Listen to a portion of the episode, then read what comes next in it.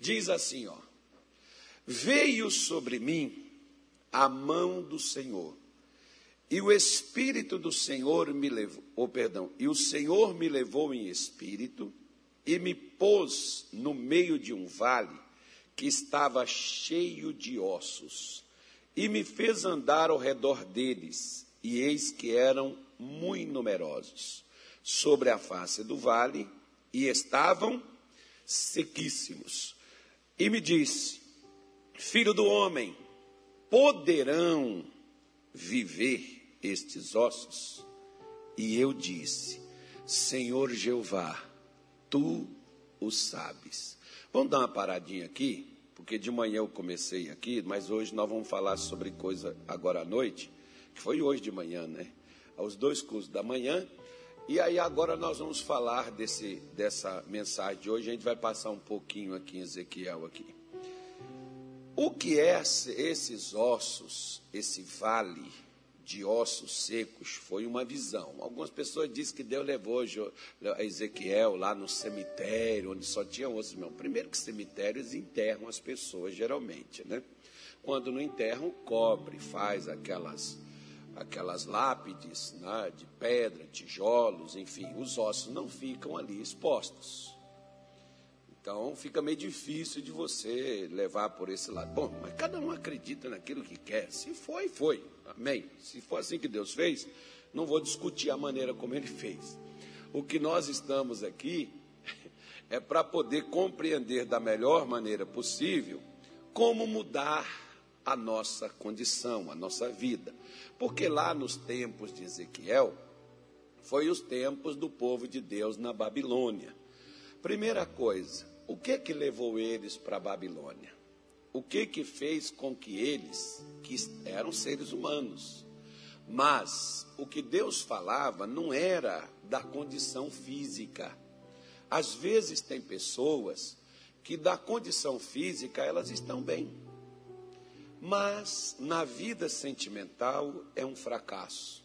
Na vida conjugal, se casou, conseguiu casar, conseguiu destruir o casamento. Não foi o demônio. Às vezes não é demônio, não. Às vezes é falta de sensibilidade, de harmonia, às vezes é falta, às vezes, de caráter, enfim. As pessoas às vezes não gostam quando a gente fala nesse sentido, porque um dos piores doentes que há não é a doença, não é o câncer. É aquele que não admite que está doente, que precisa de cuidado. Tem gente que às vezes está morrendo e diz, não, não estou sentindo nada não. Quero ir no médico não. Não, não quero remédio não. Não, não quero igreja não. Quero oração não. Eu já fui várias vezes no hospital que a gente oferece oração para a pessoa, ela manda a gente sumir da frente dela. Quero não. Não preciso disso. Pois é, é aquela pessoa que está no vale dos ossos secos. É a pessoa que está morrendo, a pessoa que a vida dela já perdeu a esperança como às vezes fisicamente a pessoa está bem, mas financeiramente, coitada. É uma tristeza a vida da pessoa. É uma destruição completa e total a situação dela. Então, nós vemos que esse vale pode ser minha vida, pode ser sua vida. É aquela área da sua vida que não funciona. Assim como Israel, fisicamente, eles eram escravos, tinham que trabalhar, tinham que produzir para o rei da Babilônia mas espiritualmente. E lembre-se, às vezes tem pessoas que dizem assim: não, não tem nada a ver a vida espiritual com a família, não tem nada a ver a vida espiritual com a saúde, não tem nada a ver a vida espiritual com as finanças, não tem nada a ver. Uma coisa uma coisa, outra coisa outra coisa. Não é não. O ser humano, ele é um espírito, ele mora num corpo e tem uma alma. É o homem em três dimensões. Se você quiser, tem um livro do Kenneth Rego no Shopping do Povo, por exemplo, que se chama O Homem em Três Dimensões. Ou também tem o primeiro livro dele, que é o chamado O Espírito Humano. Leia que você vai poder compreender um pouco mais. E tem outros, eu estou dando referência desse porque eu li. Né? Eu li e conheço. Os outros, deve, certamente deve ter outros por aí que falaram desse assunto. Houve uma época aqui também que eu falei, tem uma aí dos nossos cultos, que eu não me lembro qual o nome que está lá, mas também eu falei sobre esse assunto. Está lá nas nossas lives, no nosso canal, a coisa está lá sendo, sendo feita. Mas, pois bem, eles então estão na Babilônia, sequíssimos, era a condição deles. Por quê? Porque eles perderam a esperança. Eles perderam a confiança em Deus. Você imagina assim, mais ou menos: poxa, peraí, eu sou de Deus, eu estou na igreja, por que, que eu estou passando por isso?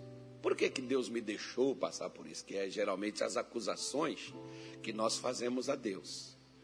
Por que, que eu estou enfrentando essa situação?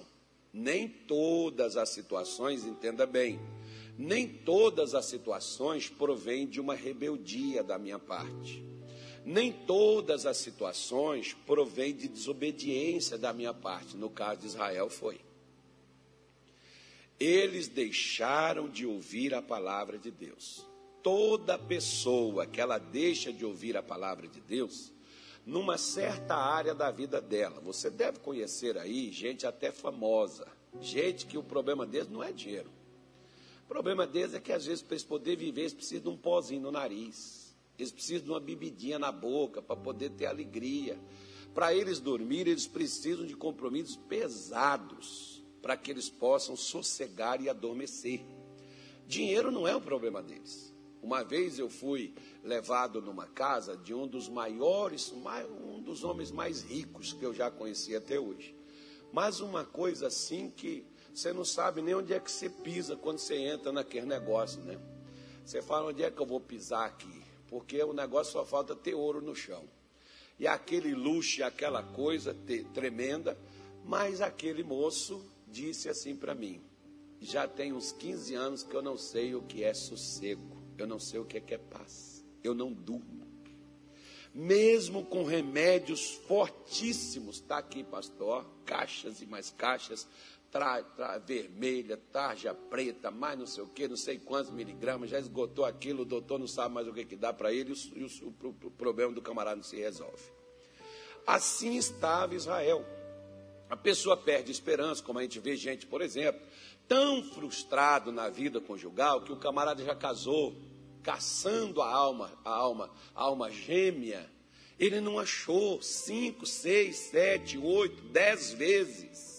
Já casou, mas até hoje não encontrou, não encontrei a outra metade. Tá, coitado, está perdido, ou coitada, né? Está perdido na vida.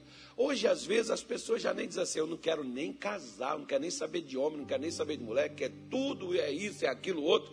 E as pessoas, às vezes, desacreditou no casamento, perdeu a esperança na vida espiritual. Não, essas igrejas, tudo, é tudo do Satanás, são tudo pastor endemoniado, esses pastores só quer isso, só quer aquilo. O que, que, é isso? É a pessoa que está no vale de ossos secos.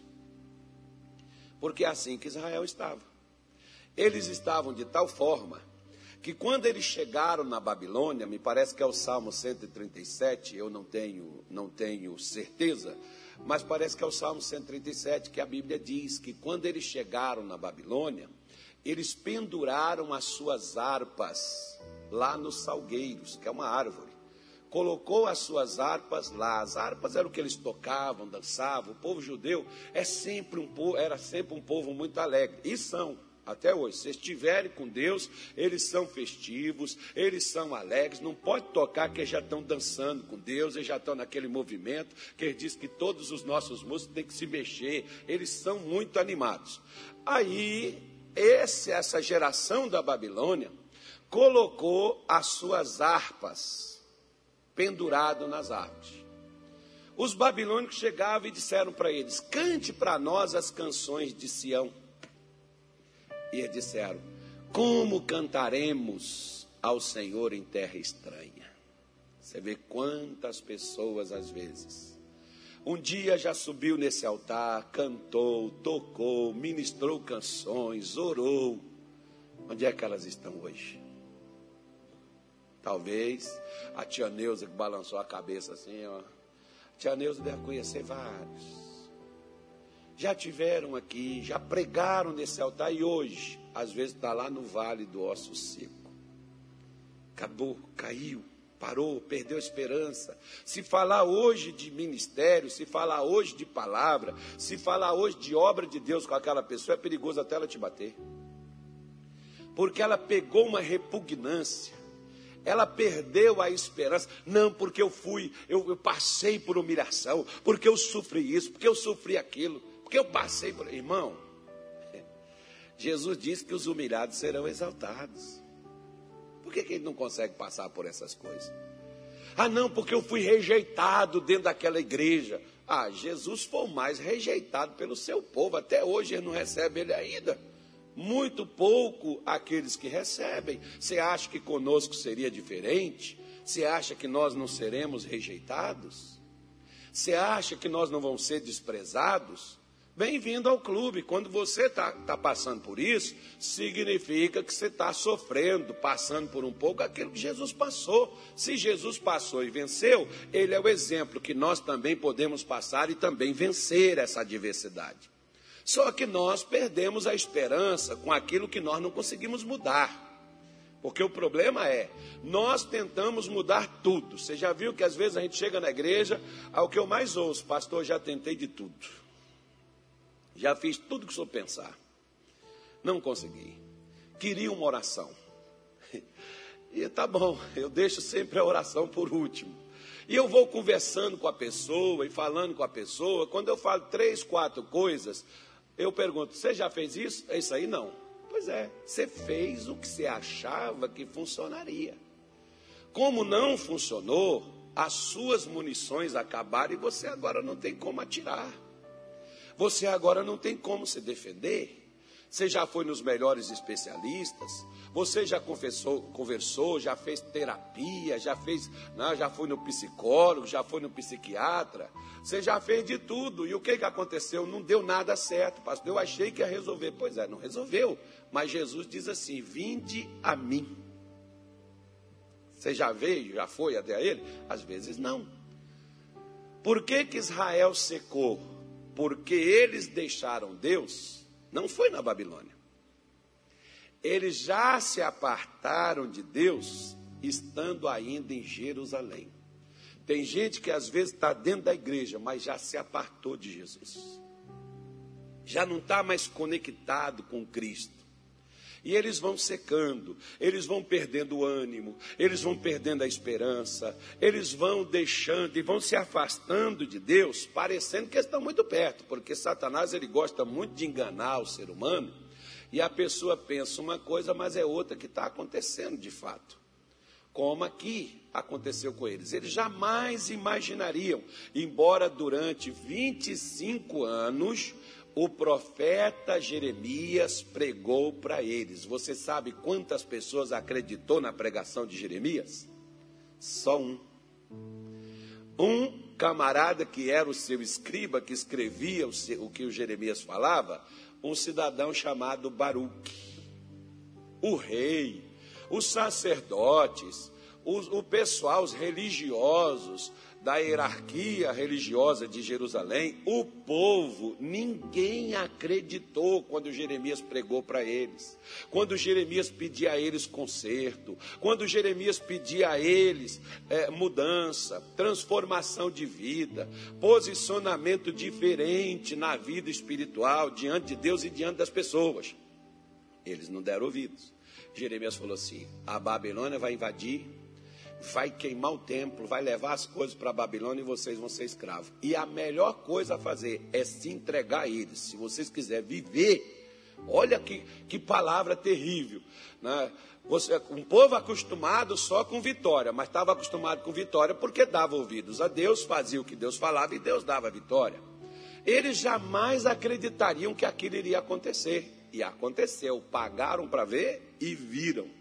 Como às vezes eu e você também, nós pagamos. Às vezes, quantas vezes Deus chegou para mim, para você, ó, muda a sua vida, ó, age de uma forma diferente. Não, eu vou fazer porque Jesus me ama. Eu estou debaixo da graça de Deus e Deus vai me guardar. Tá bom, você foi lá, levou a pancada, hoje você está no vale.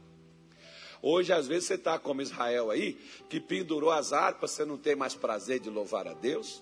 Às vezes, você não canta mais as canções do Senhor. E às vezes, você está aí nas margens dos rios da vida, porque Israel ia lá para as margens do rio Quebar. E ali eles choravam, lembrando de Jerusalém, lembrando dos dias passados. Lembra de Jó?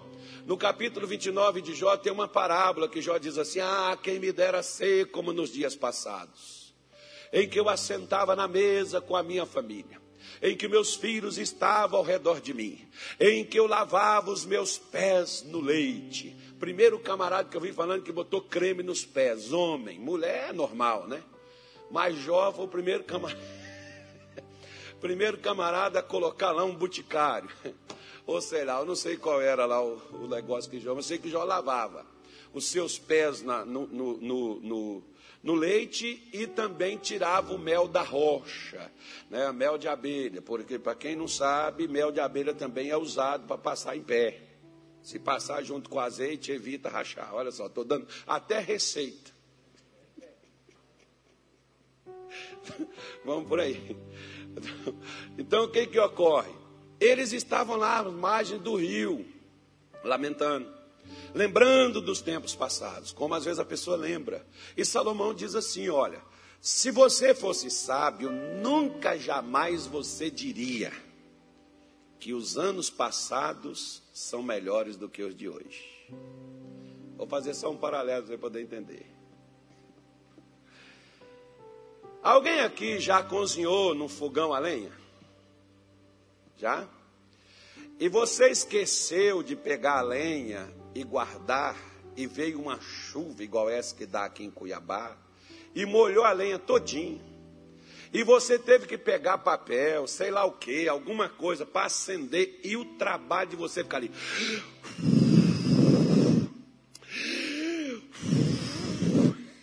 Pois é. Era assim, não era? Se você quisesse tomar o café, quisesse comer, você tinha que acender aquele fogo. Hoje não. Você gira um botãozinho, aperta outro, o fogo está aceso. Então, é melhor lá atrás ou melhor agora?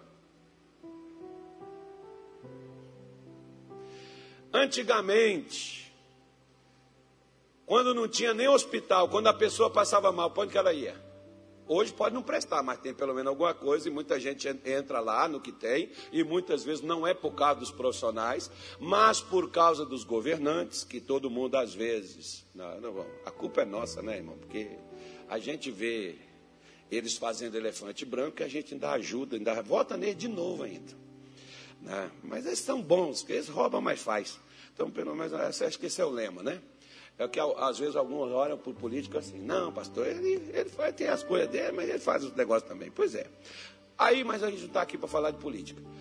Então, os tempos passados, para quem tinha um problema de saúde, não tinha onde recorrer, aí o camarada tinha que ir numa casa onde alguém fizesse uma oração, o outro que não tinha oração, que não acreditava em oração, ia lá para o outro benzer, pegar um galho de árvore, ficar lá passando na pessoa para poder tirar aquele mal dela. Lembra disso?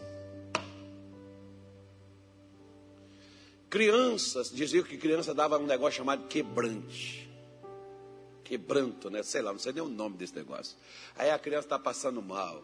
Aí leva lá para a benzedeira, passar a raiz, passar os negócios. Né? Hoje passa mal, leva para o hospital, resolve. Ou faz uma oração, aqueles que são crentes, faz uma oração, dá uma água, um, consagra uma água, passa um azeite ungido repreende aquele mal e a criança, pô, então os dias acho que são melhores. Só por alguns motivos que eu estou mostrando. Tem muitos que eu poderia estar aqui falando com você.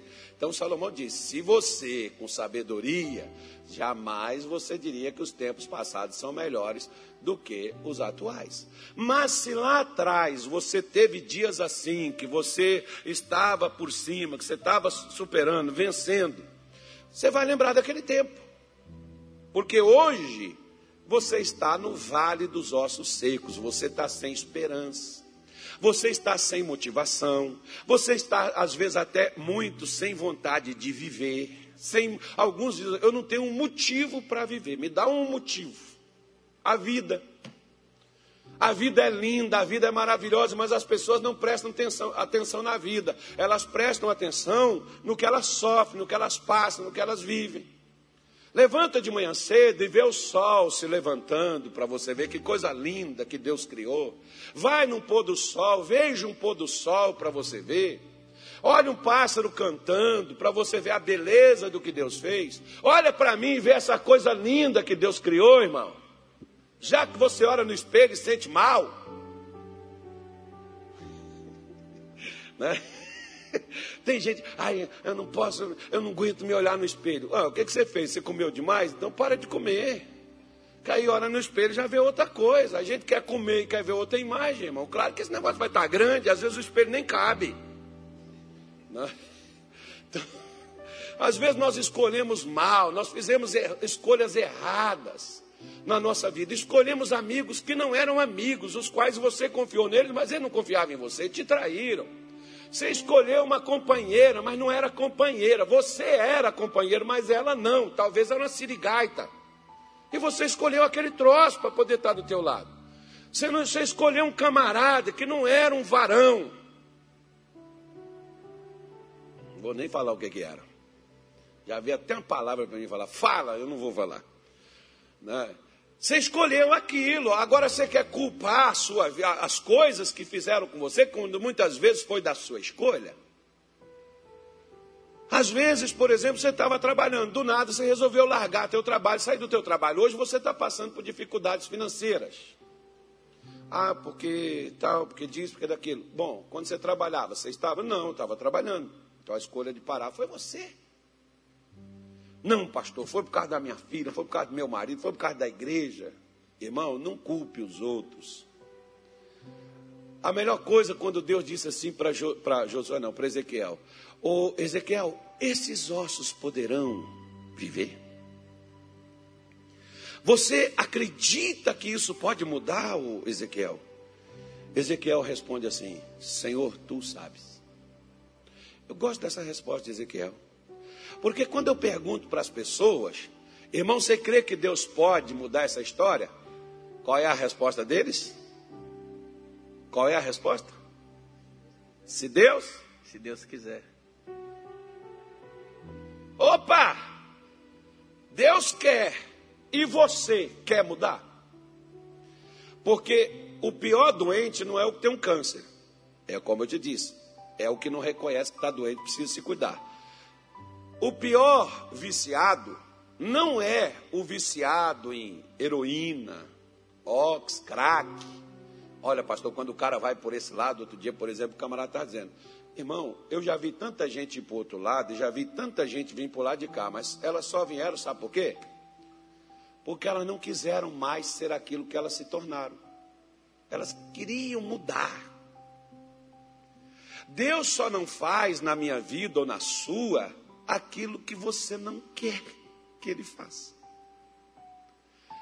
Deus não vai pegar e, e vai empurrar garganta abaixo da minha vida o que eu não quero. Eu só mudei quando eu quis mudar. Eu até dizia para as pessoas, eu bebia, mas eu dizia assim: eu só bebo socialmente. Final de semana, né? Quem bebe social é só final de semana. É, irmão, só que você tem que lembrar de uma coisa: onde passa um boi, passa uma boiada. Não, eu só bebo só um pouquinho. Pois é, eu também tinha esse pensamento: eu tomar só um pouquinho de cada vez. Daqui a pouco eu estava bêbado. Mas era só um pouquinho. É só um pouquinho. Até eu reconhecer, gente, eu preciso, eu até dizia assim: não, quando eu quiser parar, eu paro. Amigo, quando eu tentei parar, cadê que eu consegui?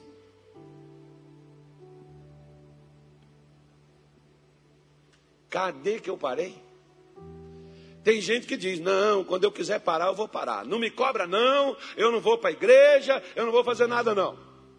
Quando eu paro, quando eu quiser. Eu não preciso de oração, não preciso de Jesus, não preciso de igreja, não preciso de culto, não preciso de nada. Não preciso de pastor, não. Quando eu quiser, eu mudo. O problema é que ele nunca muda. Por quê? Porque eles também não querem mudança. Eles querem continuar daquela forma que estão. Quando o povo, quando Deus perguntou para o profeta, Deus então manda o profeta fazer uma coisa: você quer mudar a sua casa? Você quer mudar seu casamento? Pare de cobrar aquela pessoa que não muda e começa a falar de Jesus para ela. Se você quiser mudar, comece a ouvir falar de Jesus. Porque se você ficar ouvindo falando do plim-plim, é difícil mudar. O plim-plim vai tudo para o contrário.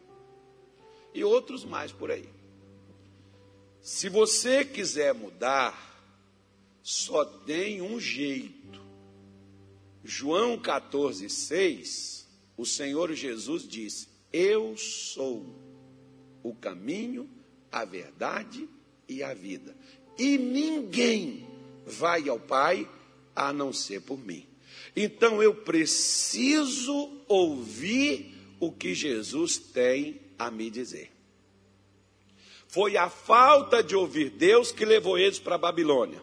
É a falta de ouvir a Deus que me leva ao caos, que me leva à destruição, que me leva à falta de esperança, que me leva à dor, à destruição da minha vida, seja ela em qualquer área.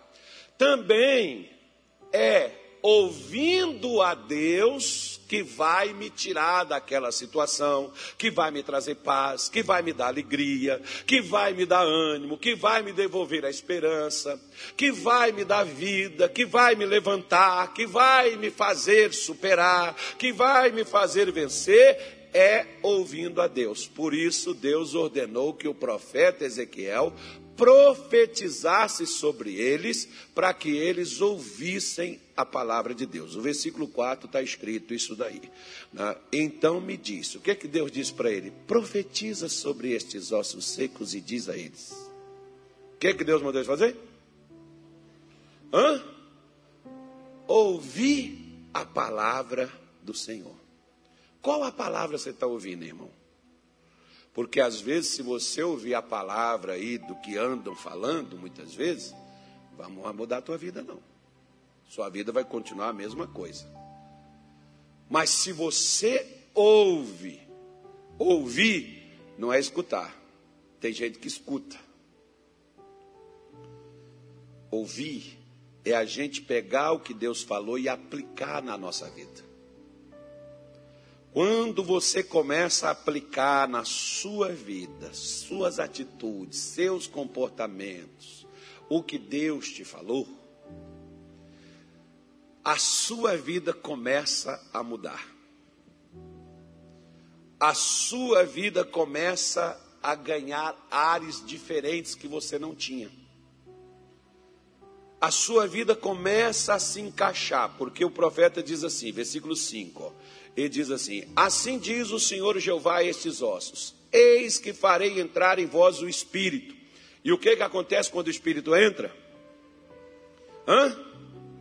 Vivereis. Olha para cá. Você já tem o Espírito Santo? Ele já entrou em você? Ele não entra. Tem gente que chega comigo e diz assim: uma, uma, uma, uma vez a pessoa, ela me viu Deus manifestando através da minha vida. Acho que ela gostou, ela queria aquele negócio. E ela chegou assim para mim no final do culto e diz assim: é, dá para o senhor pôr a mão na minha cabeça e me passar dessa unção que o senhor tem? Eu falei: dá não. Porque isso aqui não, não é computador que você pega lá um, um, pendrive, põe lá e você vai e transfere todos os dados para ele. Mas eu posso te ensinar como é que é que esse negócio funciona. Porque o Espírito só entra em você acompanhado de uma coisa. Sabe qual? A palavra de Deus. Se a palavra de Deus não entra no seu coração, não adianta eu pôr mão em você. Se você pegar o capítulo 8 de Atos dos Apóstolos, Filipe foi em Samaria, pregou, as pessoas receberam a palavra de Deus, foram curadas, e a Bíblia é clara quando ela diz: de muitos saiu demônios. Você quer que o demônio saia da sua vida? Põe Deus no lugar onde ele está. Pôr Deus no lugar onde ele está não é você vir para a igreja, é você colocar a palavra de Deus no seu coração. É você ocupar seus pensamentos com as coisas de Deus. Quando Filipe foi lá, pregou. Filipe mandou falar lá com Pedro, falar com João em, em Jerusalém. Olha, aqui em Samaria o pessoal está curado, o pessoal está liberto. Eles ouviram a palavra de Deus e eles acreditaram. Vocês, vocês podem vir aqui orar por eles? Aí Pedro chegou lá, orou e eles foram cheios do Espírito Santo. Por quê? Porque a palavra tinha entrado. Onde a palavra não entra, o Espírito não manifesta. Eu vejo, eu vejo crente, por exemplo, enganado Porque eles, eles viram as costas para a palavra de Deus, eles não estão nem aí, eles vivem uma vida totalmente avesso ao que Deus recomenda. E eles dizem que são cheios do Espírito Santo, falam até a língua estranha, esquisita, é esquisita mesmo. E ele diz que são cheios do Espírito. Como é que ele é cheio do Espírito e vive no pecado? Que Espírito que encheu ele desse negócio?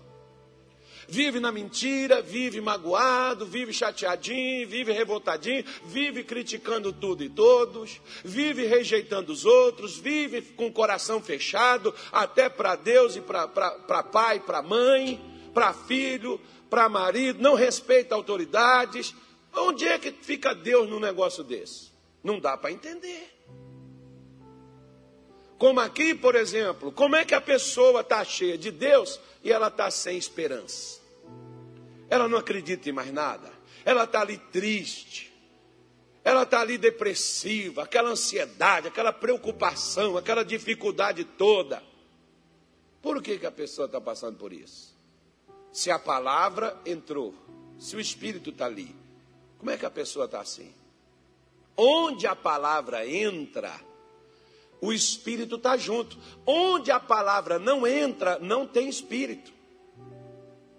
João capítulo 6, versículo 63, Jesus disse para os judeus. Coloca aí, por favor, filho, João 6, 63. Quero que o povo veja que tem uns que ficam dependendo desse negócio aqui. Às vezes, até eu também. A gente acostuma mal. Você deveria trazer sua Bíblia, seu celular, abrir para a gente conferir. Inclusive, na minha, eu vou até mudar aqui. Pronto, eu vou lá. João 6, 63. Não vamos depender dessa tela, porque ela pode não funcionar. E é melhor você ter a sua e você conferir, até fazer uma marcação aí, porque João 6,63, Jesus disse assim: olha, o Espírito é o que vivifica, a carne para nada aproveita. O que, que tem na nossa carne? Na nossa carne, irmão, só tem desejos, sentimentos, pensamentos, não tem nada que presta. Na carne, não. Quando a pessoa está na carne, ela só faz o que não deve, não aproveita nada do que a pessoa faz. As palavras que eu vos disse, o que que elas são? O que que as palavras de Deus são? Espírito e vida. Você vê que quando nós podemos estarmos tristes, podemos estarmos para baixo, desanimados, abatidos. Quantas vezes? Hoje de manhã, uma moça, por exemplo, entrou no meu escritório para tratar de um assunto. Mas ela falou comigo e no final ela disse assim: Pastor, muitas vezes eu quero falar muita coisa com o senhor, chegar aqui, pedir para o senhor me atender, mas quando eu chego ali e assisto o seu culto, eu tenho todas as respostas que eu tinha de dúvidas que eu possuía. Então significa que ela está. E quando ela ouve essas palavras, isso dá para ela vida.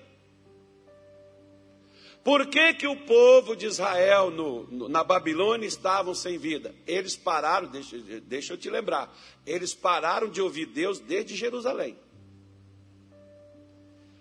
Todas as vezes que nós paramos de ouvir Deus, irmão, nós estamos perdendo tempo, nós estamos perdendo vida.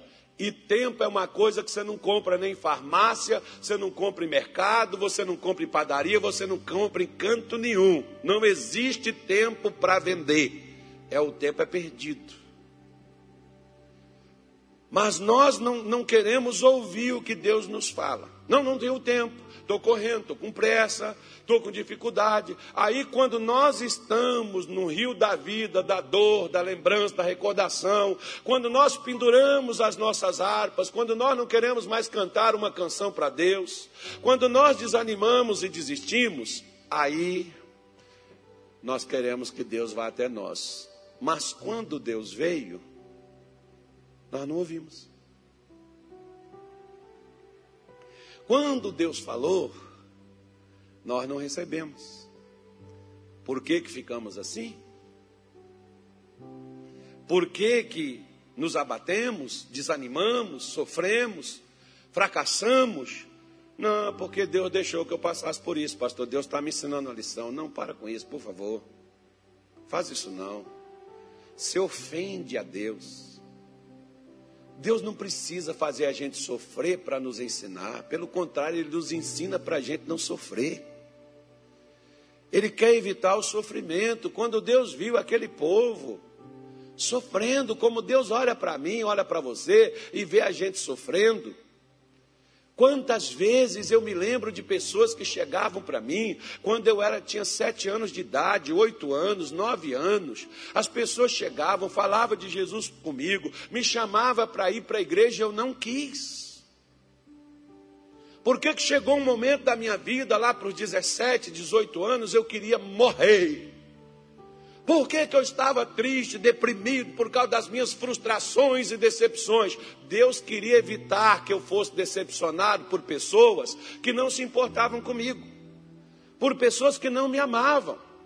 Mas eu acreditava que aquelas pessoas era a minha vida, era a minha essência, era meu tudo.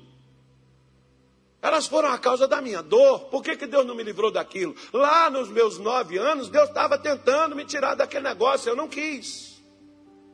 Eu fui aceitar isso lá nos 22 para 23. Agora, Deus só o Senhor, eu sempre falo, com experiência de vida. Não é agora, desde antes. Desde antes já era Deus. Eu não preciso chegar no leito da dor. Eu não preciso chegar na beira do rio do sofrimento. Eu não preciso chegar a um momento que eu não tenha mais motivo para viver. Eu não preciso chegar a essa hora se eu ouvir Deus. Eu sempre falo isso e te provo biblicamente. Se Adão e Eva tivessem ouvido, Jesus passou lá e avisou: não coma. O que, que eles preferiram? Eles preferiram comer. 25 anos, Jeremias passou falando com eles: não faça essas coisas, volte para o Senhor, Deus é bom. Volte para Deus, Deus quer abençoar vocês.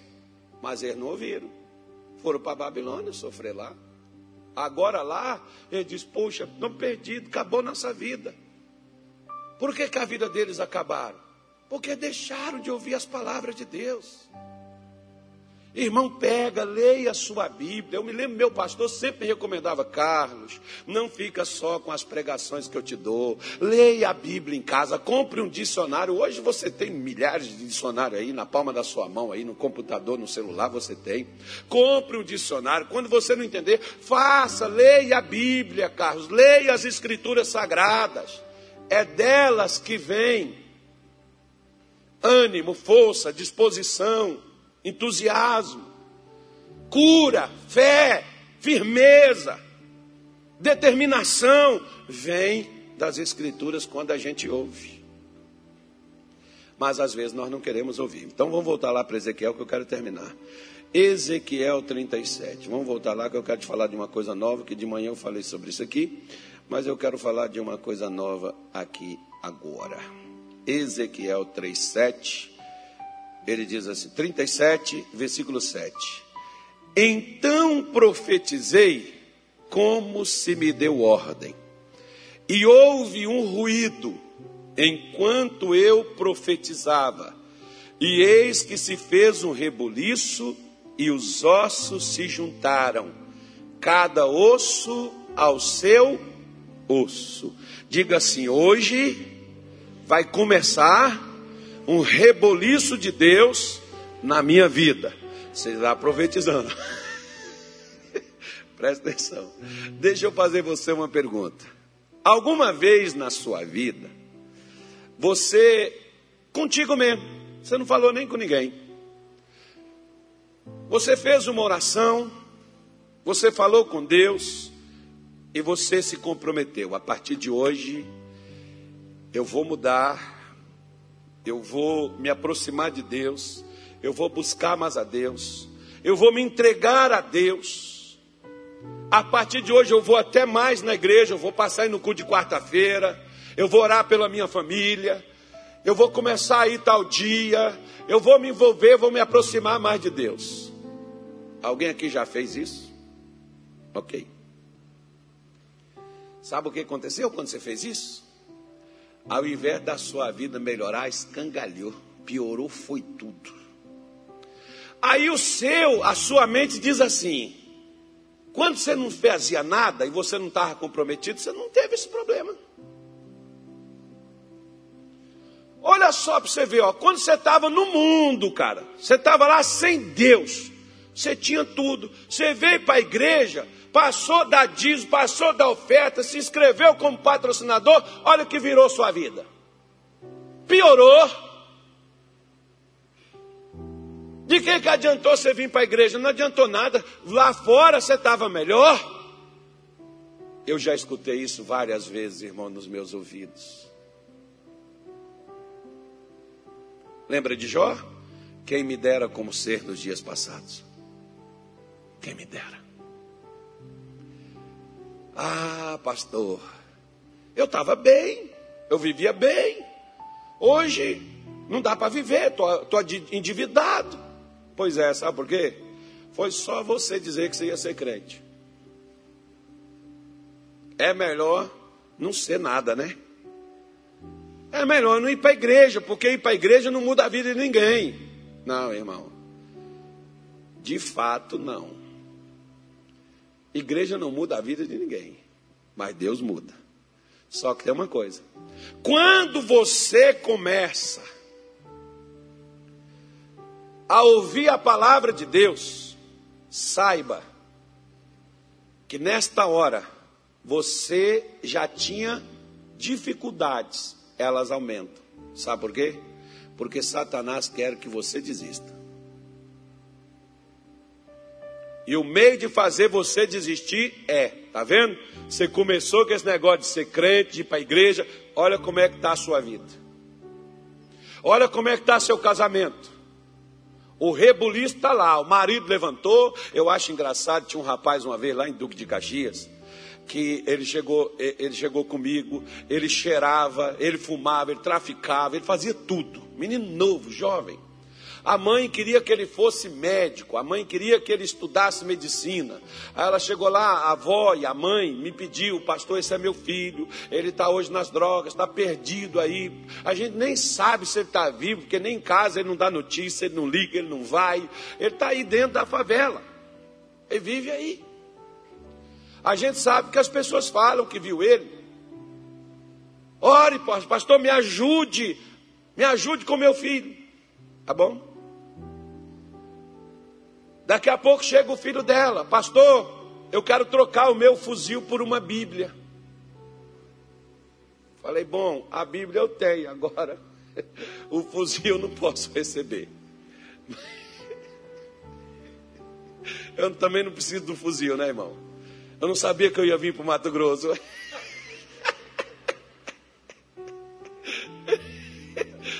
Se no Rio de Janeiro não precisar do fuzil, irmão, aqui meio que eu não vou precisar. Aqui é terra de paz, aqui é terra do povo pacífico, povo de Deus. Então, veja bem, brincadeira, eu queria só testar vocês como é que estava o colesterol. Aí, tem gente que já fica com raiva. Aí, Aí eu chamei um irmão lá que era da polícia e falei assim: ó, aquele irmão ali é policial. Entrega o fuzil para ele, ele sabe o que fazer. A Bíblia está aqui. E fica firme com Deus. Pois bem, passava, vinha ele, a avó e a mãe. Um dia ele chegou comigo e disse assim: Pastor, eu quero ser obreiro, como é que eu faço? Já tinha se batizado, já estava ali frequentando os cultos, aquela coisa toda, estava liberto, Aí eu fui e falei: olha, começa a vir nas reuniões de obreiro, você vai aprender como é que é, nós vamos te ensinando, nós vamos te orientando. E aí a gente te, te explica. Hoje a gente tem a grade, por exemplo. Se a pessoa faz a grade e ela está em ponto de fazer, quiser ser obreira, aí tem que conversar com a gente. Aí a gente faz.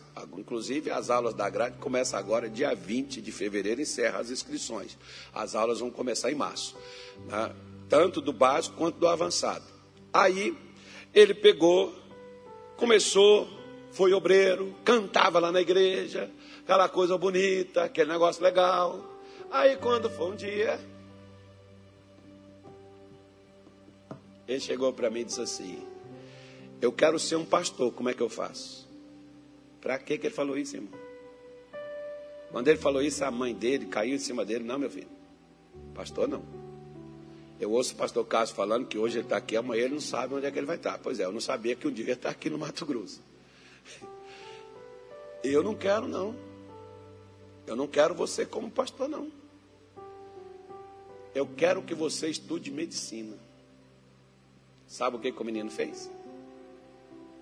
Nem na igreja ele ficou. Porque quando ele estava no tráfico, a mãe dele não tinha coragem de falar com ele o que, que era que para ele fazer. Porque ele podia dar um tiro na cara dela. Agora que ele é crente, as pessoas acham que servir a Deus, que fazer a obra de Deus, é uma coisa inferior. Quantas almas e quantas pessoas aquele rapaz poderia curar com a palavra de Deus? O missionário, acho que você já ouviu ele falar, ele ia para Moscou fazer medicina. Ia ser um médico. Ele leu o livro Curar Enfermo, Expulsar Demônio do Dr. T.L. Osborne, mudou de opinião. Eu vou, eu vou servir a Deus. E com a palavra de Deus vou ajudar as pessoas também. Quantas pessoas? Só para desencargo de consciência. Alguém aqui já foi curado num culto, numa reunião do missionário? É, tem algumas aqui. Pois é.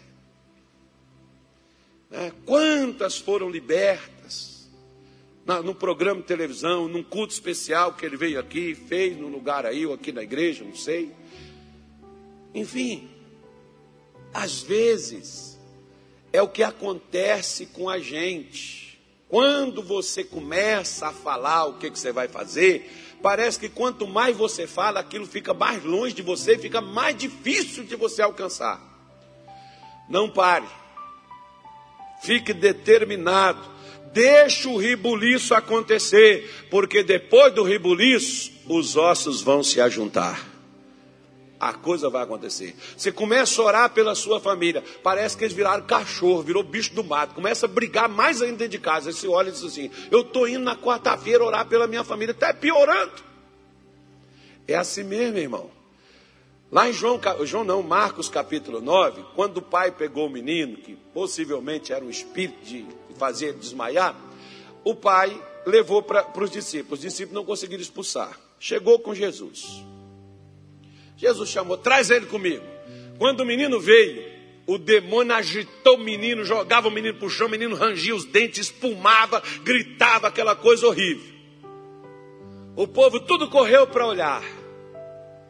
Sabe o que, que Jesus fez? Chegou lá e diz assim: cala-te e sai dele e nunca mais volte a ele.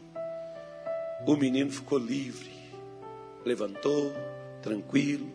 O que, é que eu quero te mostrar? Antes do demônio sair, primeiro ele deu o showzinho dele. Na hora que você começa a orar e sua vida começa a piorar, pode comprar fogos e pode soltar, porque sua vitória já está logo ali, ó.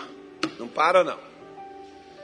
O ribuliço vai acontecer. Deixa o ribuliço, deixa. Pode olhar, pode começar a sorrir, pode levantar as mãos para os céus e dar graças a Deus, porque a sua vitória está logo ali na curva. É assim mesmo. É dessa forma, como Ezequiel começou a falar. Ele não falava nada, estava tudo tranquilo. Na hora que ele começou a falar, o negócio piorou. Era melhor ter ficado calado, né? Não, é melhor falar é melhor falar. Você fala, o ribuliço vem. Você já viu, jovem que vence? Quando você fala aí no meio da galera aí, ó, o ribuliço vem. Mas depois ele se ajunta de novo. O bicho passa. Satanás sempre cai com a palavra de Deus e sempre vai cair.